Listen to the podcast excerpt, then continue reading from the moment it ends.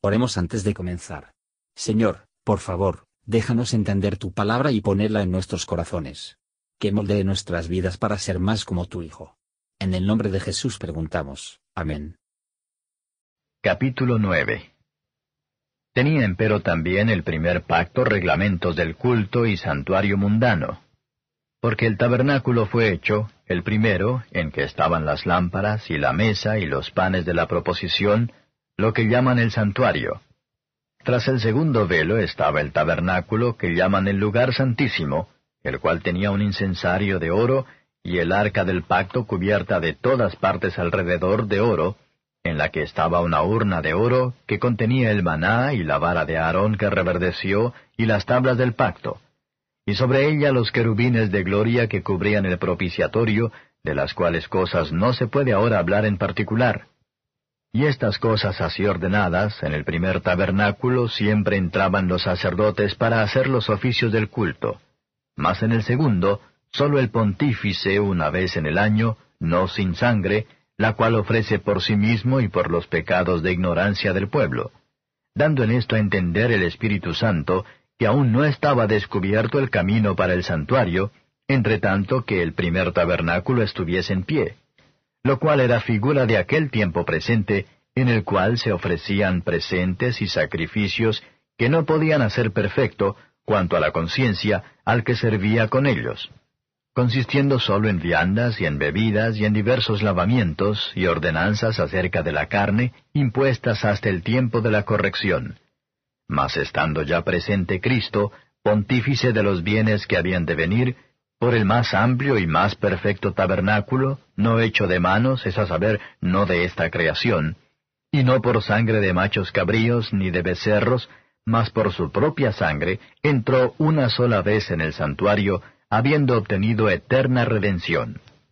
Porque si la sangre de los toros y de los machos cabríos, y la ceniza de la becerra, rociada a los inmundos, santifica para la purificación de la carne, cuánto más la sangre de Cristo, el cual por el Espíritu Eterno se ofreció a sí mismo sin mancha a Dios, limpiará vuestras conciencias de las obras de muerte para que sirváis al Dios vivo? Así que, por eso es mediador del Nuevo Testamento, para que interviniendo muerte para la remisión de las rebeliones que había bajo del primer testamento, los que son llamados reciban la promesa de la herencia eterna porque donde hay testamento, necesario es que intervenga muerte del testador, porque el testamento con la muerte es confirmado. De otra manera no es válido entre tanto que el testador vive.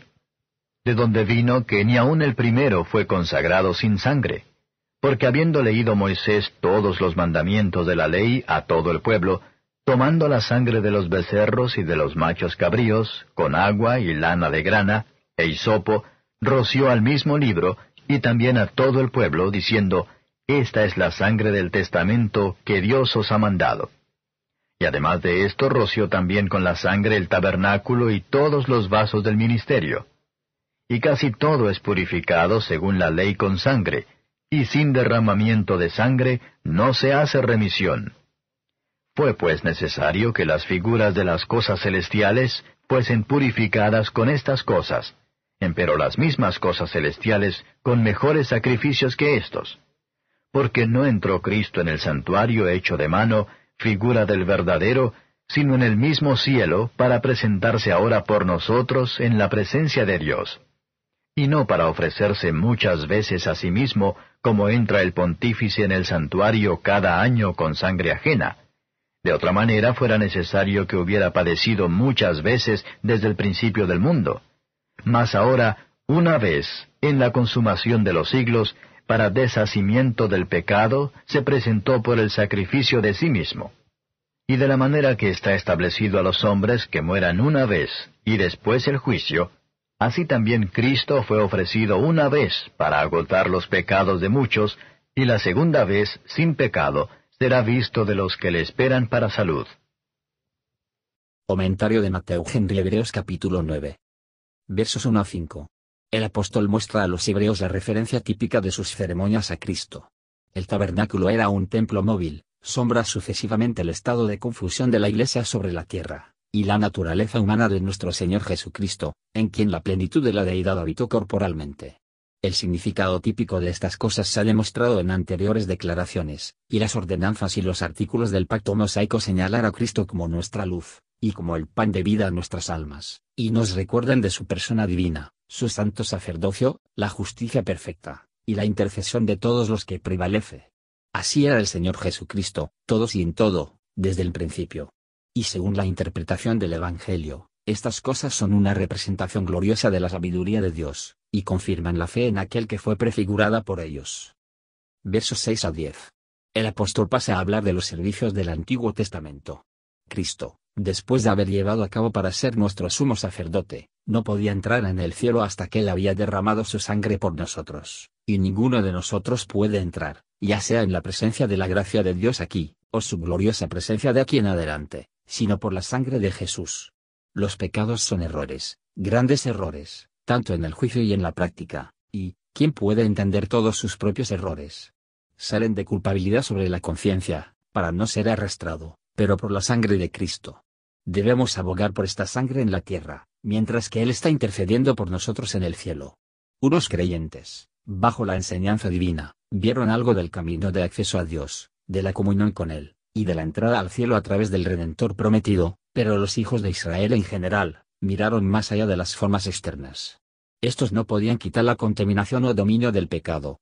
Ellos no podían pagar las deudas, ni resolver las dudas, de lo que hicieron el servicio.